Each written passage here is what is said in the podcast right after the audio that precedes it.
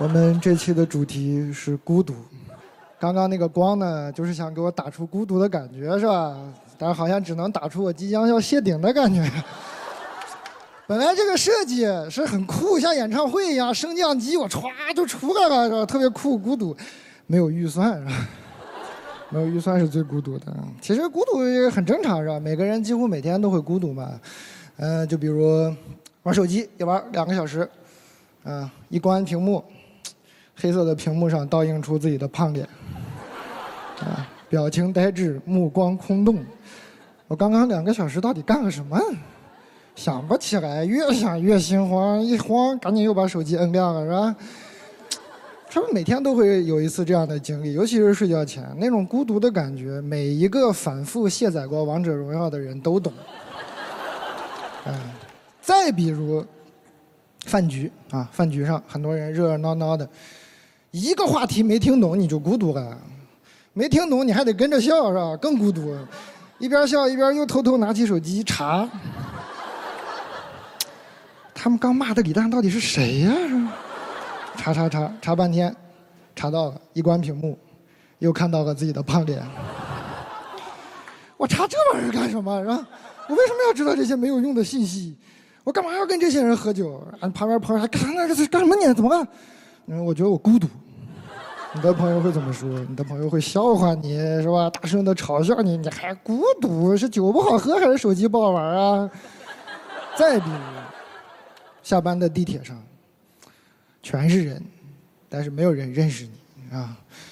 你就想弄明白这一天工作的意义，你弄不明白。卸载王者荣耀的晚上没弄明白的事这辈子就弄不明白了。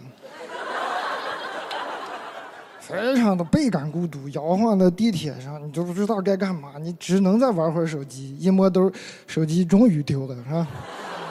更孤独了哈。孤独啊，就是很正常的一个感觉。有一句古诗说的非常好，大家小时候都学过：“人生天地间，忽如远行客。”非常简单哈，这个一听就能懂什么意思。啊，这个诗挺好的。所谓的那个哲学三大问题，这个诗都能回答。啊，从哪儿来？不知道，忽然就来了。说你是谁？远行客嘛，这不告诉你了？说要去哪儿？走走是吧？你就不知道要去哪儿啊？人生就是这样的，很孤独。我第一次体会到这种远行客的感觉，还是在小时候啊，在草原上。有一年暑假，在奶奶家住，然后呢，白天没事在草原上玩，捡了很多那个干的牛粪啊，堆了个堆了一个小人儿哈在那玩。这个在内蒙很正常，啊，很正常。你们小时候有玩具的人是不能体会这种快乐的啊。你们那个变形金刚才能变几个形？是吧？我要是愿意，我的小人可以变成我爸的形状啊。堆小人玩，然后晚上呢，回个家躺躺在那个炕上啊，辗转反侧，睡不着觉，就回忆这个小人。你说我回家了，他在草原上多孤独，也没有人理他。想着想着又觉得，对于世界来说，我不也是个小人吗？谁理我呀？想着想着很难过，一种莫名的悲伤，就哭了。然后奶奶说：“你哭什么？”我觉得我自己是牛粪。啊，那这小孩，你说第一次思考这种什么人和世界的关系，你想不清楚，也说不清楚。那我奶奶是怎么处理这个事儿的呢？第二天一起来就拉着我去把那些牛粪都捡了回来，然后扔到炉子里烧了，生火啊，一边烧一边跟我说：“孩子，你就算当牛粪，也要当有用的牛粪，快去写作业去吧，是吧？正能量还是老的大，是吧？正死我了。”把我的思考和我的小人都给我烧了。我长大了回忆这个事情，我就想，要是我奶奶是一个法国老太太，就是我们看那种电影里的，这个故事就不一样了。咱们看都看过那种电影，是吧？一个小孩跟奶奶说这些问题，啊，奶奶又是启发你，又给你讲哲学，什么苏格拉底、Know yourself，还给你一个大大的拥抱。可惜我奶奶是正宗的草原老太太，是吧？在草原，牛粪就是用来烧的。孩子就是用来打击的啊！我们也不是光是草原吧，我们中国都差不多。我们因为我们中国人含蓄嘛，不讨论这些问题。而且你小的时候也没有正经的什么哲学课啊、哲学教育。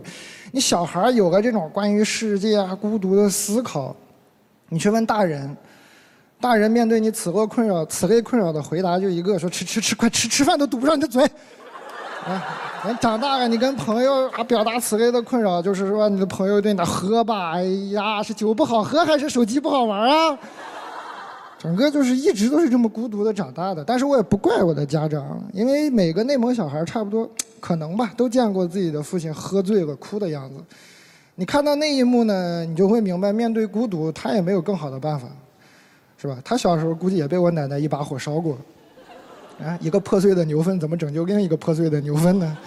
是没有办法的，是吧？大家都是远行客，孤独是一个无法避免的事情，很正常啊。只是说，希望大家有个这种感觉啊，还是应该跟朋友、家人说一说啊。让你朋友跟你说这种孤独的时候呢，也不要满嘴网络用语，是吧？